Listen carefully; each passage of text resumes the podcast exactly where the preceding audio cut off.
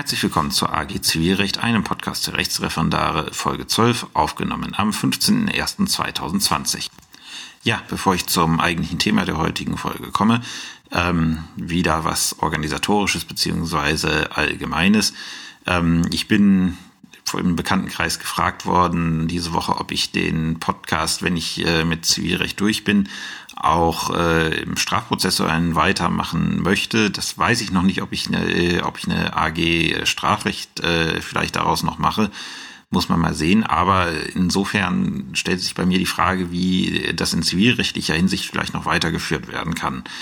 Ähm, mit den grundlegenden Themen der AG bin, also mit den grundlegenden Themen der Einführungs AG bin ich, ich würde sagen, ungefähr zur Hälfte durch, nachdem die heutige Folge durch ist. Da wird auch noch was kommen. Und dann steht ja immer noch das ganze Zwangsvollstreckungsrecht an. Also da wird auch noch genug äh, Material sein, um ja, um noch eine Weile jede Woche eine Folge online stellen zu können. Aber um die Zeit danach zu planen, hatte ich ja schon in der ersten Folge angekündigt, vielleicht irgendwelche Gerichtsentscheidungen zu besprechen, die examensrelevant sind. Da gibt's ja immer genug, die so auftauchen.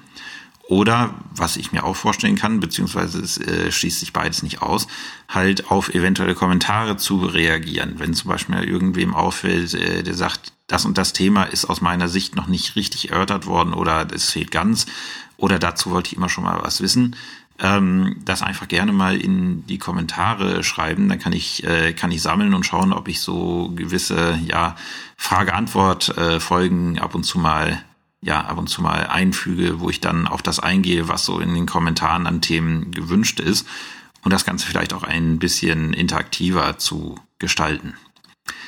Das Thema der heutigen Folge ist die Erledigung des Rechtsstreits äh, oder die Erledigung der Hauptsache. Ähm, das ist ein Thema, was durchaus examensrelevant ist. Ich würde es in der Häufigkeit ungefähr so sehr einschätzen wie die Wiederklage. Also es kommt durchaus mal vor im Examen und man sollte es in jedem Fall können. Ähm, von der Komplexität her würde ich es deutlich schwieriger einschätzen als die Wiederklage. Also es kommt schon an, äh, an das Versäumnisurteil ran. Warum ist das so?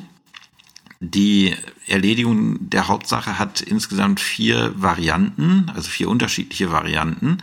Ähm, und alle sind irgendwie doch ein bisschen anders zu handhaben und eine ist sogar enorm komplex. Ähm, ja, äh, das führt halt dazu, man muss genau wissen, was hat man hier jetzt für einen Fall ähm, und wie genau wirkt sich das jetzt auf meinen Urteilsaufbau auf oder mache ich überhaupt ein Urteil oder muss ich nicht gar einen Beschluss machen oder muss ich beides machen? Das sind halt so die Fragestellungen, die sich bei der Erledigung stellen. Und deswegen sind die immer mal ganz beliebt für Klausuren, gerade die Teilerledigungserklärung, weil dann hat man immer noch einen guten Teil, den man im normalen Urteil hat, aber dann muss man auch, äh, dann hat man auch einen Teil, wo man mal schauen kann, können die Kandidaten denn Erledigungserklärung oder können sie es nicht. Deswegen, wie gesagt, äh, ist das ein Thema, was man auf jeden Fall, wenn man ins Examen geht, auch im Schirm haben sollte. Und darüber wollen wir heute mal ein bisschen sprechen. Die erste Frage, die man sich dann stellt, was ist überhaupt Erledigung der Hauptsache? Ist ja so, ein Rechtsstreit, anders als die Fälle aus dem Studium, ist nun mal ein sich entwickelndes Geschehen. Das entwickelt sich äh, möglicherweise, möglicherweise, ja, reift auch die Einsicht da in einer der Parteien, dass das irgendwie nicht mehr so ganz sinnvoll ist, den Prozess zu führen. Oftmals auch beim Beklagten.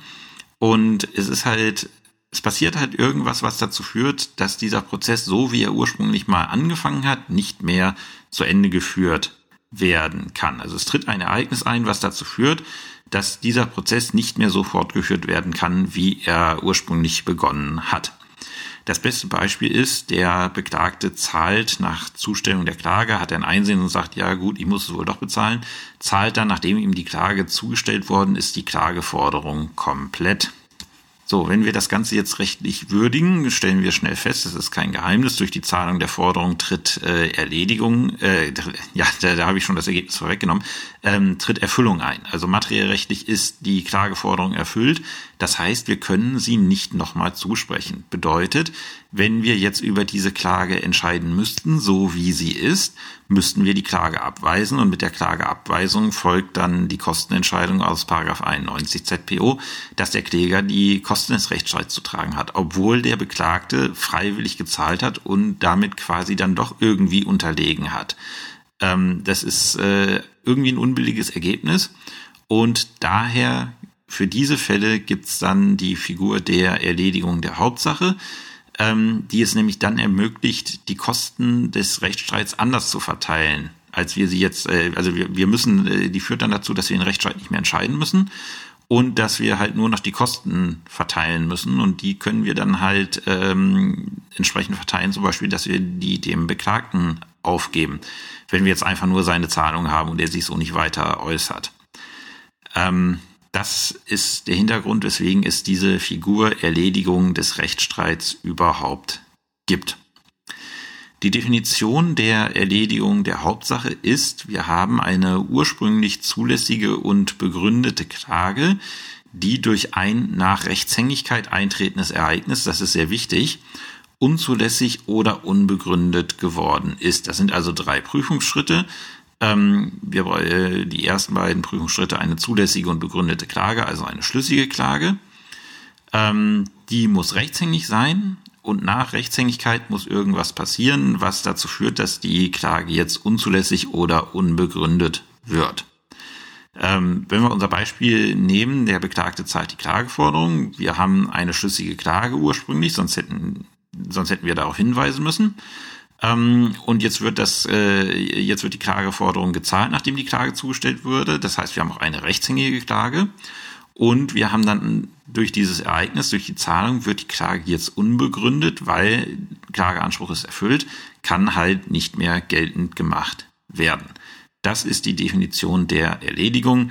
Wie gesagt, tatsächlich auch das häufigste Beispiel ist, dass, ähm, dass die, äh, ja, dass die Klageforderung gezahlt wird. Ähm, bei Unterlassungsklagen kann es dann manchmal vorkommen, dass dann der Beklagte eine strafbewährte Unterlassungserklärung äh, abgibt. Da fehlt es dann an der Wiederholungsgefahr, was dazu führt, dass der Klageanspruch unbegründet ist. Oder eine Erledigung des Rechtsstreits kann man auch im Vergleichswege vereinbaren, auch wenn tatsächlich keine Erledigung eingetreten ist.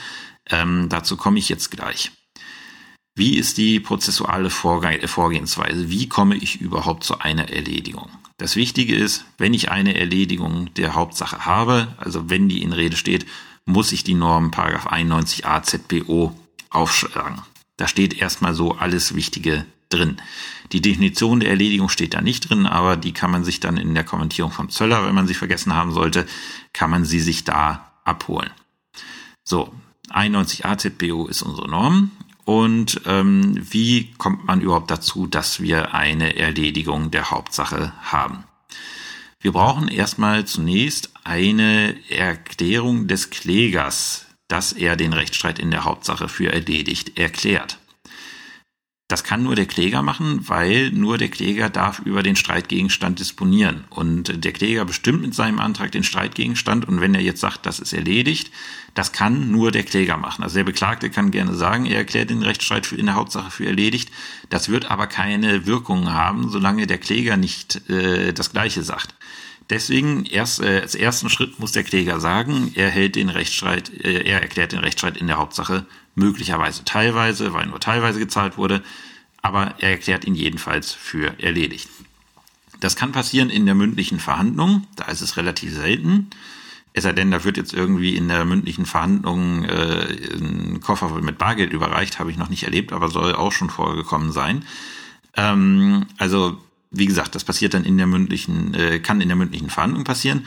Häufiger äh, passiert es jedoch durch Einreichen eines Schriftsatzes in dem, in dem irgendwie kurz vorm Termin äh, mitgeteilt wird, dass gezahlt wurde. Ähm, diesen Schriftsatz, ich gehe jetzt mal davon aus, dass äh, das durch Schriftsatz passiert ist, diesen Schriftsatz muss das Gericht dann an den Beklagten zustellen. Und dann gibt es zwei Möglichkeiten, entweder oder es gibt drei Möglichkeiten. Entweder der Beklagte sagt, äh, er stimmt dieser Erledigungserklärung zu, dann ist der Rechtsstreit in der Hauptsache erledigt. Das ist dann eine übereinstimmende Erledigungserklärung. Ähm, dann besteht die Möglichkeit, dass der Beklagte sagt, nein, er stimmt dem nicht zu. Dann ist es keine übereinstimmende Erledigungserklärung. Dann haben wir auch noch keine Erledigung. Ähm, und dann gibt es noch die Möglichkeit, dass der Beklagte nichts sagt. Und wenn wir jetzt so allgemeine zivilrechtliche Grundsätze äh, heranziehen, werden wir feststellen, Schweigen bedeutet erstmal nichts. Also Schweigen bedeutet erst recht keine Zustimmung. Da hat das Gesetz aber eine Möglichkeit geschaffen. Wir nehmen eine Zustimmung des Beklagten zur Erledigungserklärung an, wenn er innerhalb von zwei Wochen nach Zustellung nicht widerspricht und er darüber belehrt worden ist, dass sein Schweigen dann diese Folge nach sich zieht. Das ergibt sich aus 91a Absatz 1 Satz 2 ZPO. Das bedeutet, das Gericht verfügt dann schlauerweise, ähm, wenn, äh, ja, es ist, äh, wenn ein Erledigungsschriftsatz eingegangen ist, verfügt es äh, Durchschrift des Schriftsatzes an beklagten Vertreter mit äh, Empfangsbekenntnis unter Hinweis auf die Folgen des Paragraphen 91a Absatz 1 Satz 2 ZBO. Zweitens wieder Vorlage zwei Wochen nach Empfangsbekenntnis. Dann ist klar, der Beklagte ist belehrt worden. Was passiert, wenn er jetzt nichts sagt innerhalb der zwei Wochen? Und wenn er dann innerhalb der zwei Wochen nichts sagt, dann gilt quasi, äh, dann gilt es quasi, dass er zugestimmt hat zu dieser Erledigungserklärung. Eine übereinstimmende Erledigungserklärung, also da, wo beide Parteien sagen, es ist erledigt oder wo der Kläger sagt, es ist erledigt und der Beklagte widerspricht dem nicht, obwohl es müsste, führt dazu, dass ab Wirksamkeit dieser Erklärung, also ab Eingang der Erklärung des Beklagten oder ab Fristablauf, die Rechtshängigkeit des Streitgegenstands entfällt. Über den Streitgegenstand ist nicht mehr zu entscheiden weil beide haben gesagt, äh, ist es erledigt, brauchen wir nicht mehr. Und das Einzige, was das Gericht dann noch hat, was irgendwie geklärt werden muss, ist die Kostenentscheidung, weil es sind ja Kosten im Rechtsstreit angefallen. Ähm, und da muss ja jetzt irgendwas passieren. Und äh, wie man damit umgeht, äh, das werden wir jetzt im Nachfolgenden klären. Und jetzt kommen wir nämlich zum komplexen Teil der ganzen Geschichte Erledigungserklärung. Die Erledigungserklärung hat nämlich vier mögliche prozessuale Konstellationen, die alle ein bisschen anders oder teilweise auch sehr anders zu bearbeiten sind als die anderen. Ich nenne sie hier kurz und dann äh, bespreche und dann besprechen wir einzeln an den einzelnen Konstellationen, wie die in den Griff zu kriegen sind. Die vier möglichen Konstellationen sind eine übereinstimmende vollständige Erledigungserklärung, eine einseitige vollständige Erledigungserklärung, eine einseitige Teilerledigungserklärung und eine beidseitige Teilerledigungserklärung. Warum habe ich äh, als drittes nicht die beidseitige Teilerledigungserklärung genommen?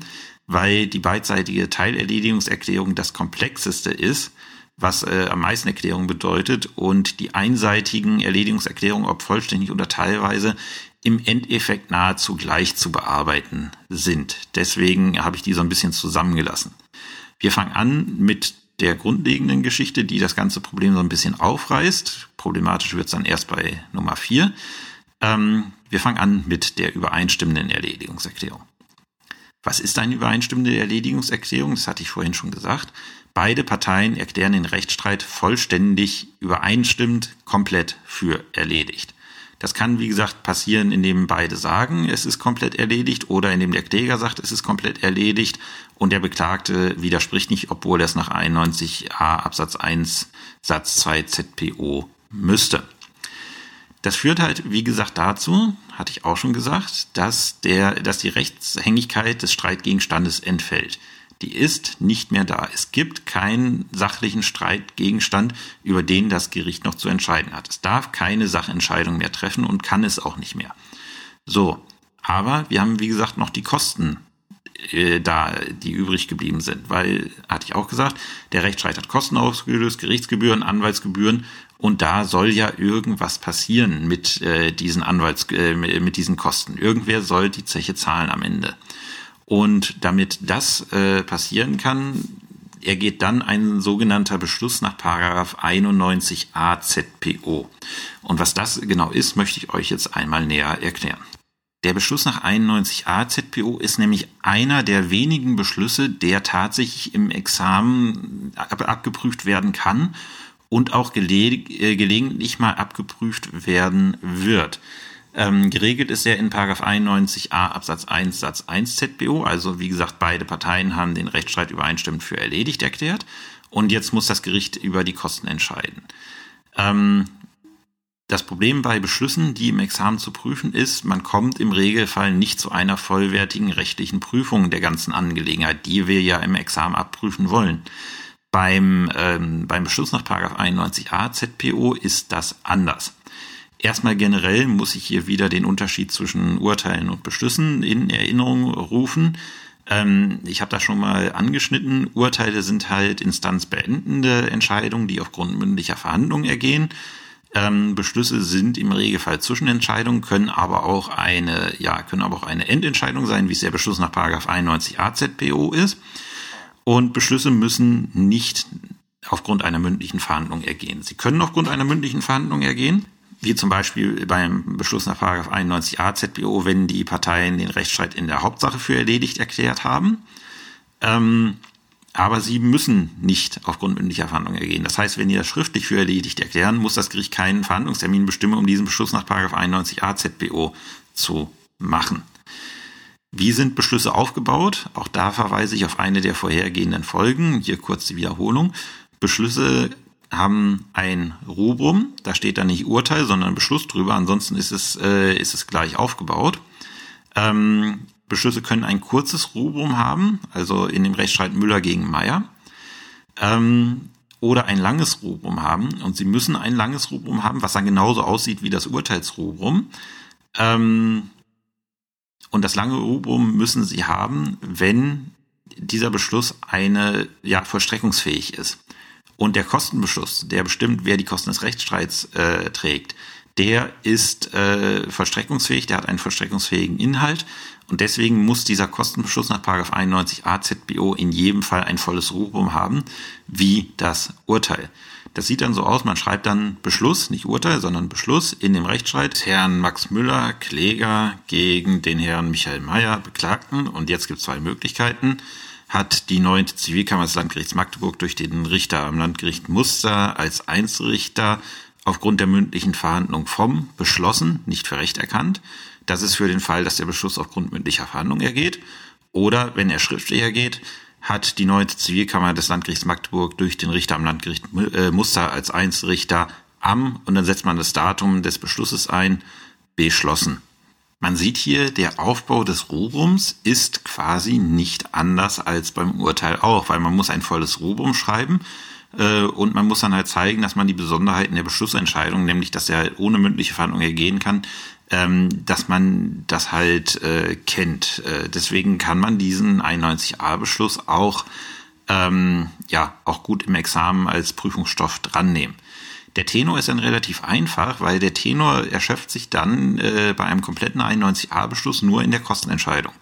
Die Kosten des Rechtsstreits hat der Kläger zu tragen, die Kosten des Rechtsstreits hat der Beklagte zu, tra zu tragen, die Kosten des Rechtsstreits hat der Kläger zu 30 und der Beklagte zu 70 Prozent zu tragen, die Kosten des Rechtsstreits werden gegeneinander aufgehoben und so weiter und so fort. Ganz normal, wie man es bei der Kosten, äh, wie man es von der Kostenentscheidung im Urteil auch kennt. Ähm, es gibt bei Beschlüssen keine Entscheidung zur vorläufigen Vollstreckbarkeit. Das hat zwei Gründe weil Paragraph 708 ZBO sagt, nur Urteile sind für vorläufig vollstreckbar zu erklären. Das ist der banale Grund, weil das Gesetz sagt, nur Urteile dürfen wir für vorläufig vollstreckbar erklären. Und warum sagt das Gesetz das, dass wir nur Urteile für vorläufig vollstreckbar äh, erklären können? Ähm, ganz einfach, weil Beschlüsse Kraftgesetzes vorläufig vollstreckbar sind. Das heißt, das ist das Schöne, wenn man mal eine Entscheidung nach 91a ZPO in der Klausur treffen muss. Äh, das Schöne daran ist, ich muss mir um die vorläufige Vollstreckbarkeit keine Gedanken machen. Wie baue ich dann den Beschluss, wenn ich den Tenor jetzt habe, weiter auf? Wie gesagt, ein Urteil hat äh, Tatbestand und Entscheidungsgründe.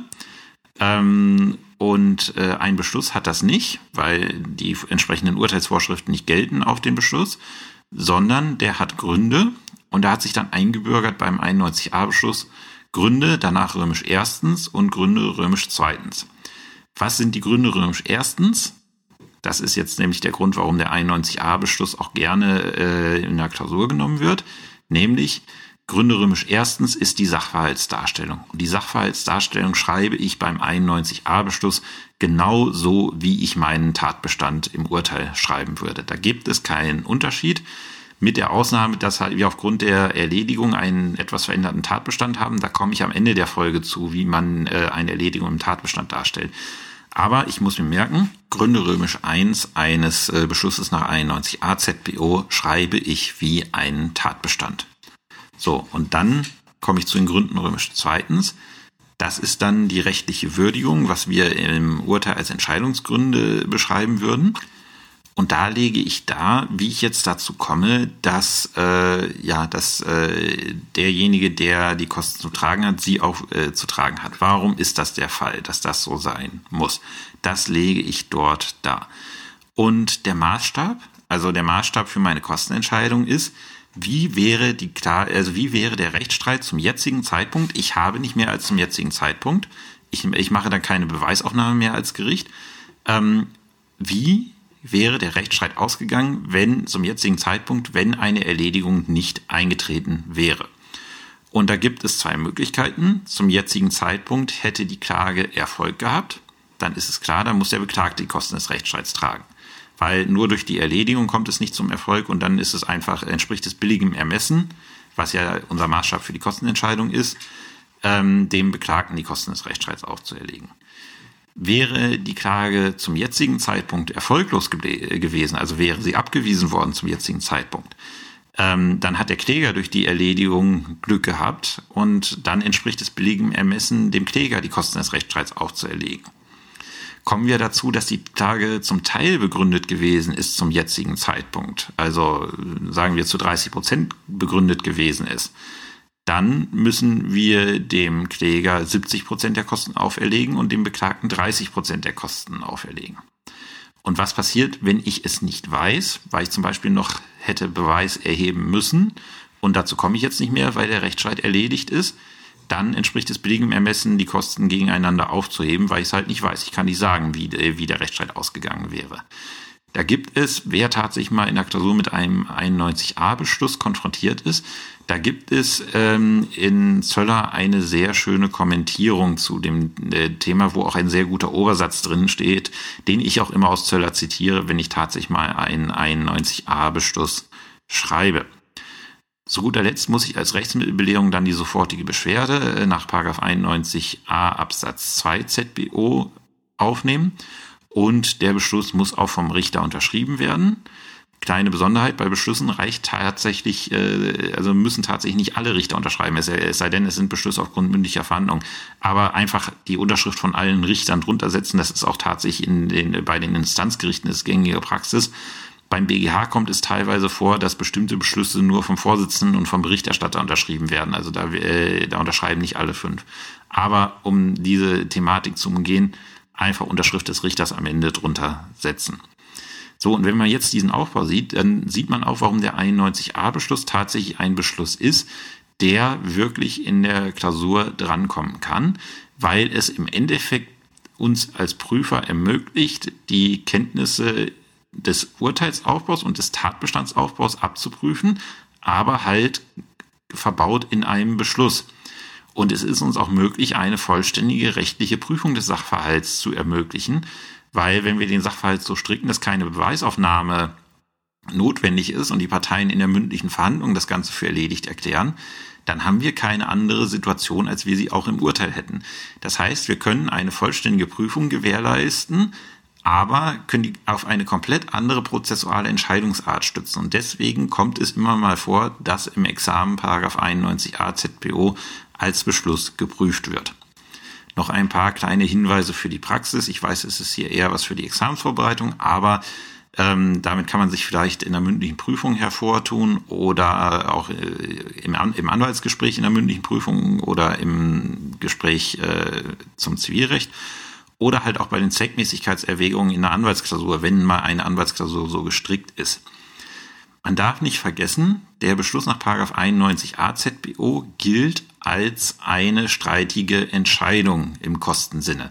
Das bedeutet, wenn das Gericht nach 91a ZPO entscheiden muss über die Kosten des Rechtsstreits, dann führt das dazu, dass drei Gerichtsgebühren fällig werden. Und da gibt es zwei Möglichkeiten, wie die Parteien davon runterkommen können, von diesen zwei Gerichts, äh, von diesen drei Gerichtsgebühren. wie beim Ur äh, wie sie beim Urteil auch anfallen, muss man sich überlegen. Man zahlt das gleiche für ein Urteil, kriegt aber nur eine Kostenentscheidung. Ist irgendwie ja unwirtschaftlich und oftmals ist es auch unwirtschaftlich, äh, darüber noch zu streiten. Also wie komme ich von diesen drei Gerichtsgebühren auf eine Gerichtsgebühr runter, die ich in jedem Fall zahlen muss?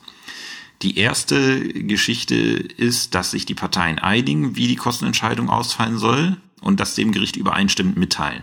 Dann ist das Gericht daran gebunden, wir haben keine streitige Entscheidung mehr und ähm, damit ist die ganze Sache dann gegessen. Zahle ich nur eine Gerichtsgebühr dafür. Jetzt gibt es aber immer anstrengende Parteien, die sagen, ja, ähm, ich möchte trotzdem, dass das Gericht mir sagt, oder ich, ich möchte die Quote haben, die ich gehabt hätte, wenn das jetzt hier streitig entschieden worden wäre. Aber ich will keine drei Gerichtsgebühren dafür zahlen. Da hat man dann in der Rechtsprechung entwickelt die Figur, dass die Parteien zwar den Beschluss nach 91a ZBO haben wollen, aber direkt auf, äh, also unmittelbar bevor sie ihn kriegen, also direkt mit ihrem Schriftsatz sagen, wir verzichten beide auf Begründung und Rechtsmittel gegen den Beschluss.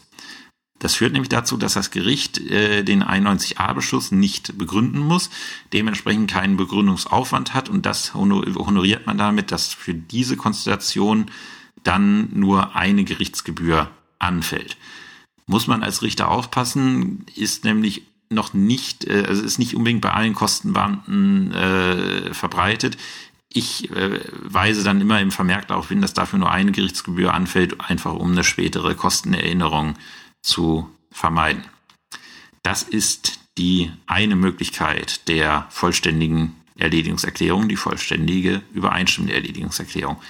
Jetzt kommen wir zur vollständigen einseitigen Erledigungserklärung. Und da werden wir sehen, das funktioniert komplett anders. Ja, was ist eine einseitige Erledigungserklärung? Also eine vollständige einseitige Erledigungserklärung. Ähm, wie man sich vorstellen kann, der Kläger erklärt wieder den Rechtsstreit vollständig für erledigt. Und wenn wir in der mündlichen Verhandlung sind, sagt der Beklagte, nein, ich stimme dem nicht zu. Oder wenn wir außerhalb äh, der mündlichen Verhandlung sind, teilt er schriftlich innerhalb der zwei Wochen Frist mit, ich widerspreche dieser Erledigungserklärung. So, Jetzt stehen wir da und das Gesetz sagt, äh, erledigt erklärt werden kann nur nach 91a, wenn beide das sagen. Und jetzt stehen wir da und stellen fest, äh, ja, sieht schlecht aus. Gerade für den Kläger sieht es jetzt schlecht aus, weil äh, der Kläger meint ja, er kann mit seinem Anspruch nicht mehr durchdringen, er kann seinen Anspruch nicht mehr weiter verfolgen. Ähm, und was machen wir? Äh, was soll er jetzt machen? Dadurch, dass der Beklagte diesem, dieser Erledigungserklärung nicht zustimmt, steht er jetzt da, er hängt weiter mit seinem Antrag, wo er sagt, den kann ich nicht mehr erreichen, hängt er jetzt fest. Ähm, er könnte dann die Klage zurücknehmen, was dann auch zustimmungsbedürftig wäre und für ihn die Kostenfolge hätte, dass er im Regelfall die Kosten bei einer zurückgenommenen Klage zu tragen hat. Und um ihn aus dieser Möglichkeit äh, oder aus dieser Situation zu befreien, hat dann die Rechtsprechung eine Lösung empfunden, äh, eine Lösungsmöglichkeit gefunden, in dem Moment, wo der Beklagte nämlich dieser Erledigungserklärung widerspricht, geht man davon aus, dass der Kläger seinen Klageantrag jetzt umstellt. Also er verfolgt nicht mehr seinen ursprünglichen Klageantrag, sondern er beantragt jetzt festzustellen, dass sich der Rechtsstreit in der Hauptsache erledigt hat. So.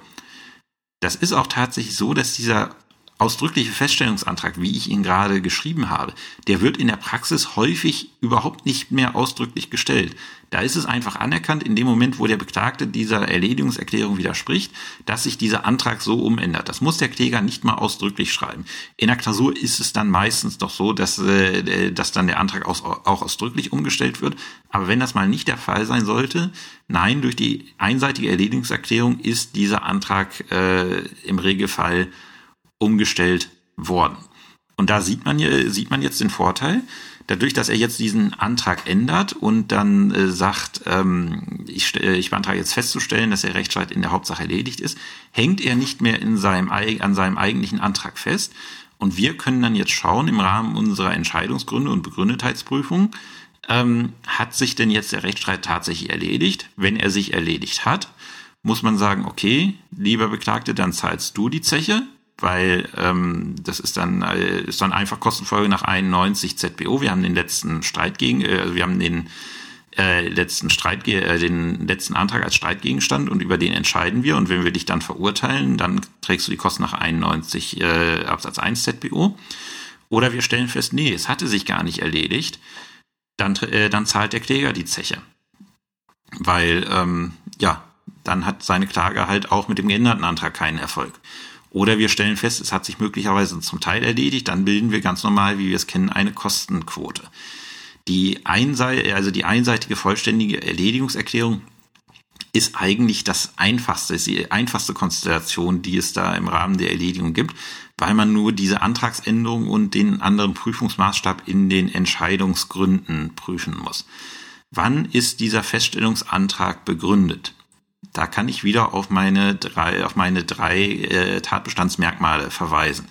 Dieser Feststellungsantrag ist begründet, wenn die Klage ursprünglich zulässig und begründet gewesen ist. Punkt A. Punkt B. Sie wird durch ein nach Rechtshängigkeit eintretendes Ereignis. Zweiter Punkt. Punkt B. Unzulässig oder unbegründet. Punkt C.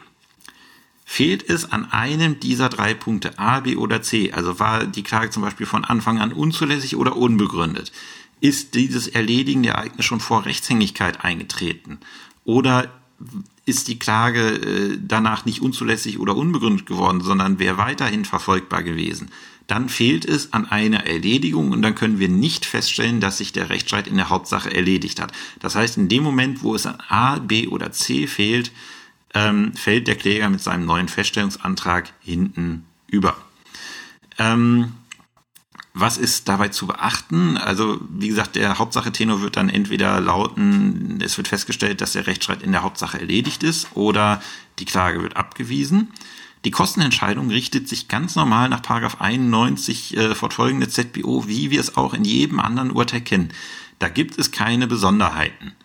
Ähm, und zu guter Letzt äh, vorläufige Vollstreckbarkeit. In diesem Fall wird regelmäßig nur die Entscheidung über die Kosten vorläufig vollstreckbar sein. Das heißt, ich muss jedes Mal in 708 Nummer 11 ZPO reinschauen und gucken, wie hoch sind die Kosten, die angefallen sind und demnach meine vorläufige Vollstreckbarkeit machen. Und das Ganze, falls es noch nicht deutlich geworden ist, mache ich als normales Endurteil. Also es ist kein Beschluss, bei einer einseitigen Erledigungserklärung habe ich ein ganz normales Urteil. Auch das ist ein Punkt, weswegen die einseitige Erledigungserklärung auch gerne mal im Examen gezogen wird. Einfach um zu schauen, ähm, ja, wie, äh, wie geht der Kandidat damit um. Ähm, beim Feststellungsantrag haben wir immer ein Feststellungsinteresse und wenn wir eine Klage ändern, wir haben Klageänderungen noch nicht gemacht, äh, das geht auch nicht so einfach. Ähm, aber da ist es anerkannt, bei einseitigen Erledigungserklärungen ist die Klageänderung stets zulässig und es gibt auch ein Feststellungsinteresse seitens des Klägers, weil das die einzige Möglichkeit ist, wie der Kläger von einer eventuellen Kostentragungspflicht runterkommt. Soweit, so gut. Das ist die einseitige Erledigungserklärung. Jetzt gleich dahinter die einseitige Teilerledigungserklärung. Ähm, was ist die einseitige Teilerledigungserklärung? Ganz einfach, funktioniert genauso wie die einseitige vollständige Erledigungserklärung. Äh, der Kläger erklärt aber lediglich einen Teil des Rechtsstreits für erledigt. Beispielsweise ähm, er klagt äh, 10.000 Euro ein und erklärt hinsichtlich von 4.000 Euro für erledigt. Ähm, auch dann mache ich ein ganz normales Endurteil. Dann habe ich zwei Klageanträge, die ich bescheiden muss, nämlich äh, den Beklagten zu verurteilen, an den Kläger 6.000 Euro zu zahlen und festzustellen, dass sich der Rechtsstreit in Höhe von 4.000 Euro in der Hauptsache erledigt hat. Und das bearbeite ich dann genauso. Äh, nur, dass ich bei meiner Kostenquote halt berücksichtigen muss, diese 4000 Euro, da muss ich halt schauen, gab es eine ursprünglich zulässige oder begründete Klage ähm, ist diese durch ein nach Rechtshängigkeit eintretendes Ereignis unzulässig oder unbegründet geworden. So, und da schaue ich dann Inzident bei den 4000 Euro, wie war das der Fall? Und damit mache ich dann deutlich, äh, also damit prüfe ich dann, wem jetzt diese Quote hinsichtlich der 4000 Euro, die möglicherweise erledigt sind oder nicht erledigt sind, zur Last fallen. Das funktioniert nach den ganz allgemeinen Grundsätzen für ein Urteil. Da gibt es keine Besonderheiten, die jetzt hier weiter zu betrachten wären. Und da wir auch hier durch Endurteil entscheiden, ist halt die Rechtsmittelbelehrung die Berufung, die ich da drunter setze. Nicht die sofortige Beschwerde wie beim 91a-Beschluss. Und jetzt kommen wir zu guter Letzt zur übereinstimmenden Teilerledigungserklärung. Und jetzt wird es richtig kompliziert. Das ist somit die schwierigste prozessuale Konstellation, die, dem, der man im Examen über den Weg laufen kann. Was ist eine übereinstimmende Teilerledigungserklärung? Das werden sich die meisten jetzt herleiten können. Da ist es nämlich so, die Parteien über, erklären lediglich einen Teil des Rechtsstreits übereinstimmend für erledigt. Beispielsweise, Kläger wollte 10.000 Euro haben und sagt jetzt, ähm, ich erkläre hinsichtlich äh, von 4.000 Euro für erledigt. Und der Beklagte sagt, ja, ich stimme dem zu. So.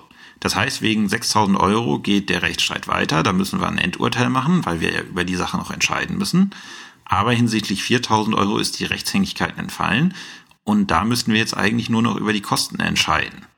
Das Problem, was wir hier haben, ist halt, dass wir zwei Entscheidungstypen zusammenfallen haben, die nicht zusammengehen. Wir haben nämlich ein Endurteil und wir haben einen Beschluss nach 91a ZBO, den wir machen müssen. Wir müssten eigentlich rein theoretisch über den erledigten Teil nach 91a ZBO durch Beschluss entscheiden und über den nicht erledigten Teil normales Endurteil machen. Aber unser Kostenrecht sagt, das ist ein Rechtsstreit. Ich muss eine einheitliche Kostenentscheidung machen. Und wie mache ich das jetzt bitte, dass ich ein Urteil und einen Beschluss zusammenfasse? Das ist die Problematik, die man hat, wenn man eine übereinstimmende Teilerledigungserklärung hat. Und wie löst man das in der Praxis? Die Lösung ist, man packt einfach diesen 91a-Beschluss in das Urteil mit rein. Und ich hatte das große Glück, als ich Referendar war und Examen geschrieben habe, da gab es in der ZBO noch keine Pflicht, äh, Rechtsmittelbelehrungen zu erteilen. Ähm, da war es tatsächlich so, da konnte man das instinktiv richtig machen. Ähm, auch wenn man es eigentlich nicht wusste, hat man es wahrscheinlich instinktiv richtig gemacht. Äh, und es ist niemandem aufgefallen, dass man es eigentlich nicht wusste, weil tatsächlich der Punkt, wo man erkennt, ob der Kandidat diese, diese Konstellation richtig bearbeitet hat, das ist im Regelfall tatsächlich wirklich nur die Rechtsmittelbelehrung. Warum? Wie gehe ich das an? Wie packe ich diesen 91a-Beschluss jetzt in das, äh, in das normale Endurteil? Ähm, ich mache ein normales Endurteil, da steht drüber im Namen des Volkes Urteil, ein normales volles Rubrum und einen normalen Hauptsache-Tenor, weil 6000 Euro sind ja noch offen. Ähm, da muss ich irgendwas mitmachen. Entweder der Beklagte wird verurteilt, 6000 Euro an den Kläger zu zahlen oder die Klage wird abgewiesen oder äh, irgendwas dazwischen. Das mache ich ganz normal.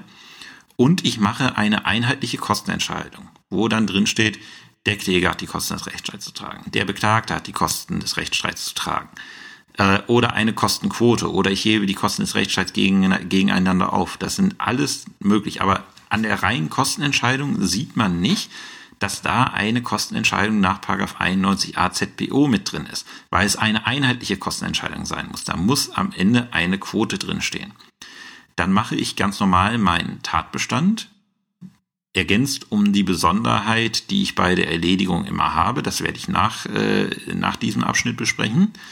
Ähm, und dann mache ich meine Entscheidungsgründe und mache da ganz normal die Zulässigkeit und Begründetheit der Klage. Die handle ich ganz normal ab, da gibt es keine Besonderheiten. Und jetzt komme ich zu den prozessualen Nebenentscheidungen. Und normalerweise schreibt man da ja immer so schön rein, die Kostenentscheidung beruht auf 91 Absatz 1 ZPO oder 92 ZPO oder was auch immer. Und mehr schreibt man da nicht. Und das kann man an dieser Stelle nicht mehr machen. Warum kann ich das an dieser Stelle nicht mehr machen? weil Paragraph 91 AZBO, die Kostenentscheidung, die erfordert von mir als Gericht ja eine Ermessensausübung nach billigem Ermessen. Das heißt, ich muss mitteilen, wie ich mein Ermessen ausgeübt habe. Die anderen Kostenentscheidungen beim Urteil, die folgen einfach der, äh, der Hauptsacheentscheidung. Da muss ich das nicht weiter begründen. Das ergibt sich einfach aus dem gesamten Urteil, aus der Sache, wie entschieden wurde, dass halt die und die Kostenentscheidung getroffen wurde. Aber bei der Kostenentscheidung nach 91a muss ich begründen, warum ich jetzt diesen Teil der Kosten, die erledigt sind, also äh, des erledigten Teils, warum ich die demjenigen anlaste, dem ich sie angelastet habe. Beispiel 10.000 Euro, 4.000 werden für erledigt erklärt, 6.000 werden ausgeurteilt. So, das heißt, der Beklagte trägt schon mal 60 Prozent der Kosten alleine, weil er 6.000 Euro zu zahlen hat. Und hinsichtlich der 40 Prozent, die übrig bleiben, also der 4000 Euro, schaue ich jetzt im Rahmen meiner Kostenentscheidung, und das begründe ich auch, wie wäre dieser Teil des Rechtsstreits ausgegangen, wenn Nichterledigung eingetreten wäre. Und stelle ich dann fest, nee, also diese 4000 Euro hätte der Kläger nicht bekommen, wenn nicht für erledigt erklärt wäre, dann muss ich diese 40 Prozent, die übrig bleiben an Kosten, muss ich dann dem Kläger anlasten. Bedeutet, meine Kostenentscheidung würde dann lauten, der Kläger hat die Kosten des Rechtsstreits zu 40 Prozent und der Beklagte hat die Kosten des Rechtsstreits zu 60 Prozent zu tragen. Man sieht Kostenquote. Und in den Entscheidungsgründen würde ich dann mitteilen, warum die Klage hinsichtlich dieser 4000 Euro äh, ohne die Erledigung keinen Erfolg gehabt hätte. Komme ich dazu, dass auch die 4000 Euro begründet gewesen wären, erkläre ich, warum die Klage zu 4000 Euro auch Erfolg gehabt hätte, wenn nicht Erledigung eingetreten wäre. Und wenn ich es nicht sagen kann, dann muss ich es halt aufteilen. Also wenn jetzt hinsichtlich der 4000 Euro hätte Beweis erhoben äh, werden müssen, dann muss ich, äh, muss ich diesen Teil halt aufteilen. Das heißt, dann kriegt jede Seite 20 Prozent äh, draufgeschlagen. Das heißt, der Kläger äh, trägt dann 20 Prozent der Kosten des Rechtsstreits und der Beklagte 80 Prozent der Kosten des Rechtsstreits. Da muss ich tatsächlich bei der Kostenentscheidung in den Entscheidungsgründen, was eigentlich immer nur die Nennung einer Norm ist, muss ich neben der Nennung von 91a ZPO, der in der Normenkette auftauchen muss, auch mein Ermessen ausüben und mitteilen, warum verteile ich die Kosten nach 91a ZPO so, wie ich sie verteilt habe. Das führt zu einem weiteren Problem bei der vorläufigen Vollstreckbarkeit, wenn man es ganz genau machen möchte. Ich habe meinen beiden Arbeitsgemeinschaften, sowohl dem Ergänzungsvorbereitungsdienst als auch der, äh, der Ein äh, Einführungs AG gesagt, das macht kein Mensch, aber wie gesagt, rein theoretisch ist es richtig. Ähm, deswegen sage ich sie auch der Vollständigkeit habe und dann kann jeder entscheiden, ob er das bei der vorläufigen Vollstreckbarkeit unter den Tisch fallen lässt oder nicht. Oftmals macht es keinen Unterschied und oftmals ist dann auch die vorläufige Vollstreckbarkeit erlassen in den Klausuren. Aber ich habe ja gesagt, der Beschluss nach 91a ZBO muss nicht für vorläufig vollstreckbar erklärt werden, weil er ist Kraft Gesetzes ohne Sicherheitsleistung vorläufig vollstreckbar, ohne dass ich dazu was sagen muss. So, dadurch, dass ich jetzt äh, das äh, mit dem Urteil verbinde, unterfällt die ganze Geschichte der Regelung 708 fortfolgende ZBO. Das heißt, es kann passieren, dass derjenige, der eine günstige Entscheidung nach 91a ZBO bekommt, diese nur gegen Sicherheitsleistungen vorläufig vollstrecken darf. Das heißt, er steht sich schlechter, als wenn er den Beschluss nach 91 AZBO bekommen hätte. Und da sagt dann die reine Lehre und anders gehe auch, und es ist wohl auch so, wenn man es hundertprozentig genau macht, richtig, dann muss ich ausrechnen, welcher, also summ, summenmäßig ausrechnen, welcher Teil der Kosten entfällt denn jetzt auf diesen Teil nach 91 AZBO und diesen Teil muss ich dann abweichen von 708 fortfolgende, weil es halt die Beschlussentscheidung ist, für vorläufig vollstreckbar ohne Sicherheitsleistung erklären. Das heißt, ich müsste dann genau auf den Cent ausrechnen, welche Kosten sind jetzt nach 91a ZPO ergangen und müsste dann diese Kosten, äh, müsste dann sagen, äh, hinsichtlich von, ich spinne jetzt einfach mal 300 Euro, ist das Urteil für den Beklagten, wenn er die günstige Entscheidung nach 91a ZPO bekommen hat, ohne Sicherheitsleistung vorläufig vollstreckbar. Das ist in einer Klausur nicht zu leisten, muss man ganz einfach so sagen. Und meine Empfehlung ist dann, wenn es tatsächlich mal dazu kommt, dass diese, dass diese Konstellation gegeben ist, eine einseitige Teilerledigungserklärung mit komplizierter Kostenquote, äh, da würde ich dann einfach ganz normal 708 fortfolgende ZPO anwenden und darüber hinwegsehen. Weil aus mein, äh, für mein Verständnis her ist das etwas, was man in der Klausur nicht verlangen kann. Und jetzt zu guter Letzt ähm, die, der Punkt, wo man immer erkennen wird, ob der Kandidat es verstanden hat, wie das Ganze funktioniert oder nicht. Da habt ihr jetzt halt den Nachteil, dass es bei euch halt die Pflicht zur Rechtsmittelbelehrung in der ZBO gibt. Zu meiner Zeit gab es sie noch nicht. Ähm, ich muss ja am Ende der Entscheidung über Rechtsmittel belehren. Und es ist jetzt so, ich habe zum einen ganz klar eine Berufung, weil ich ein Endurteil habe. Aber ich habe in diesem Endurteil ja versteckt, ohne dass man es sieht, aber er ist da, einen Beschluss nach 91 AZBO. Und diesen Beschluss kann ich mit der sofortigen Beschwerde anfechten. Und das hat einige Vorteile, weil zum Beispiel eine sofortige Beschwerde muss man nicht unbedingt postulationsfähig für sein. Ähm, die kostet weniger als ein Berufungsverfahren. Es gibt, äh, es gibt keinen Zwang, die zu begründen. Ähm, hat halt viele Vorteile, ist wesentlich einfacher als eine Berufung. Und da sagt dann der sogenannte Meistbegünstigungsgrundsatz, also diesen Teil der Kostenentscheidung, der nach 91a ZPO ergangen ist, den kann derjenige, der davon belastet ist, auch mit der sofortigen Beschwerde nach 91a Absatz 2 ZPO anfechten. Das bedeutet, ich muss Rechtsmittelbelehrung machen, einmal für die Berufung und einmal für die sofortige Beschwerde, weil dieser Teil fehlt. Und es ist tatsächlich auch so. Ich habe ich hab das, äh, hab das mal in einer meiner Sachen gehabt.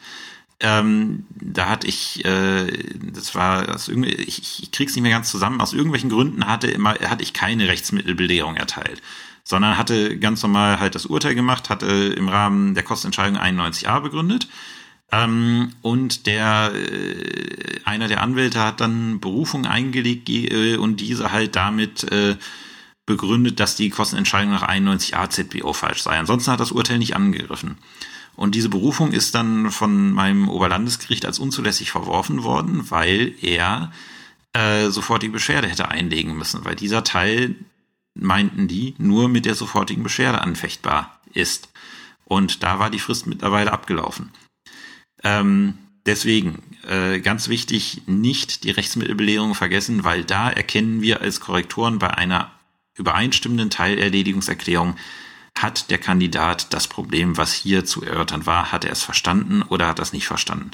Und wenn da beide Rechtsmittelbelehrungen drunter stehen, dann sind wir ganz begeistert, weil wir wissen, okay, er hat es ganz genau, äh, ganz genau erfasst, was hier geschieht, welche prozessuale Sonderkonstellation hier, ähm, ja, hier zum Tragen äh, gekommen ist.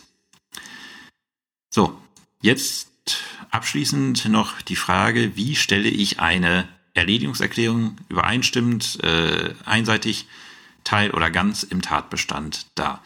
Und da muss man sagen, das erfolgt eigentlich immer gleich. Ich habe mal in den Shownotes, äh, habe ich alle mir alle äh, Kombinationen, die mir eingefallen sind zu den verschiedenen Erledigungserklärungen, habe ich mal aufgeschrieben, wie man die im Tatbestand äh, darstellen würde. Und die sind sich halt erstaunlich ähnlich. Ähm, es läuft so ein bisschen wie beim Versäumnisurteil, ähm, weil die Erledigung des Rechtsstreits, also die Erledigungserklärung, egal welche Reaktion von beklagten Seite erfolgt, führt halt dazu, dass eine Änderung des Klägerantrages erfolgt und sei sie auch noch so gering. Das heißt, wie beim Versäumnisurteil auch, schreibe ich zuerst, ursprünglich hat der Kläger beantragt und dann den ursprünglichen Antrag des Klägers. Als nächstes teile ich dann mit, dass der Kläger den Rechtsstreit für erledigt erklärt hat und auch in welchem Umfang. Dann würde ich das quasi so schreiben, mit Schriftsatz vom so und so vierten hat der Kläger den Rechtsstreit in der Hauptsache hinsichtlich des Klageantrags zu zwei oder hinsichtlich 4000 Euro für erledigt erklärt.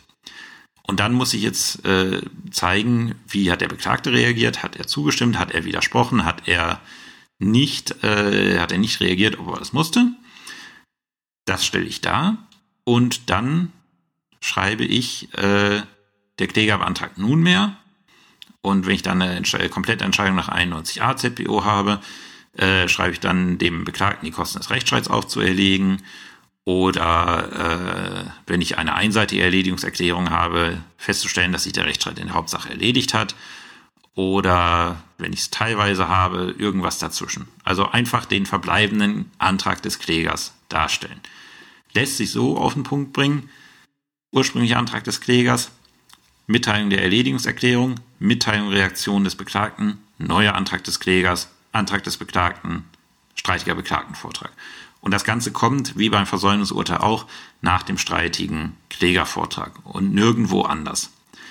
Wie gesagt, ich habe äh, in den Shownotes das Ganze mal, also das habe ich jetzt nicht für den Podcast gemacht, sondern das habe ich tatsächlich für meinen Ergänzungsvorbereitungsdienst gemacht, weil halt äh, da gezielte Examensvorbereitung auf dem Programm steht und ich gesagt habe, hier lernt die vier Varianten auswendig, schaut dann in der Klausur, welche Variante habt ihr. Habt ihr eine, äh, eine vollständige Erledigungserklärung, habt ihr eine, äh, habt ihr eine teilweise einseitige Erledigungserklärung.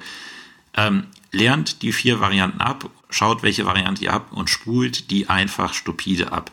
Da, da kann eigentlich nichts schiefgehen, wenn man sich das einmal vor Augen geführt hat und äh, das einmal vernünftig äh, formuliert vor sich hat liegen lassen. Deswegen in einer ruhigen Minute schaut euch einfach mal die Shownotes an, schaut, welche Varianten es da gibt und äh, wendet die dann halt in euren Urteilen beziehungsweise in euren Klausuren an.